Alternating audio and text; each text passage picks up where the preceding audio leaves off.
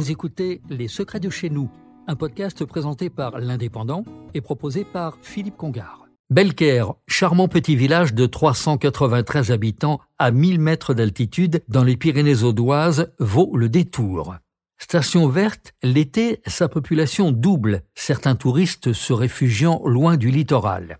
Ici, il ne fait jamais trop chaud, et puis à Belcaire, vous pouvez vous baigner dans son magnifique lac.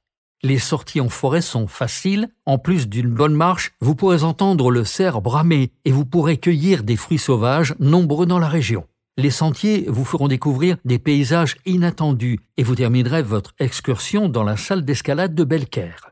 Je n'oublie pas d'évoquer le parapente en vol libre avec pas moins de 5 heures de décollage.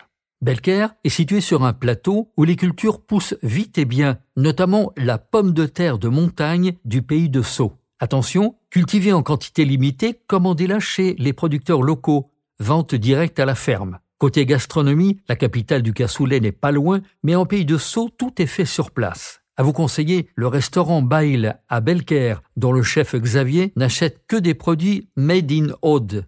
Et un peu plus loin, arrêtez-vous au relais du pays de Sceaux, au centre du village d'Espezel. Louis, ancien rugbyman, saura vous convaincre que la meilleure cuisine est audoise.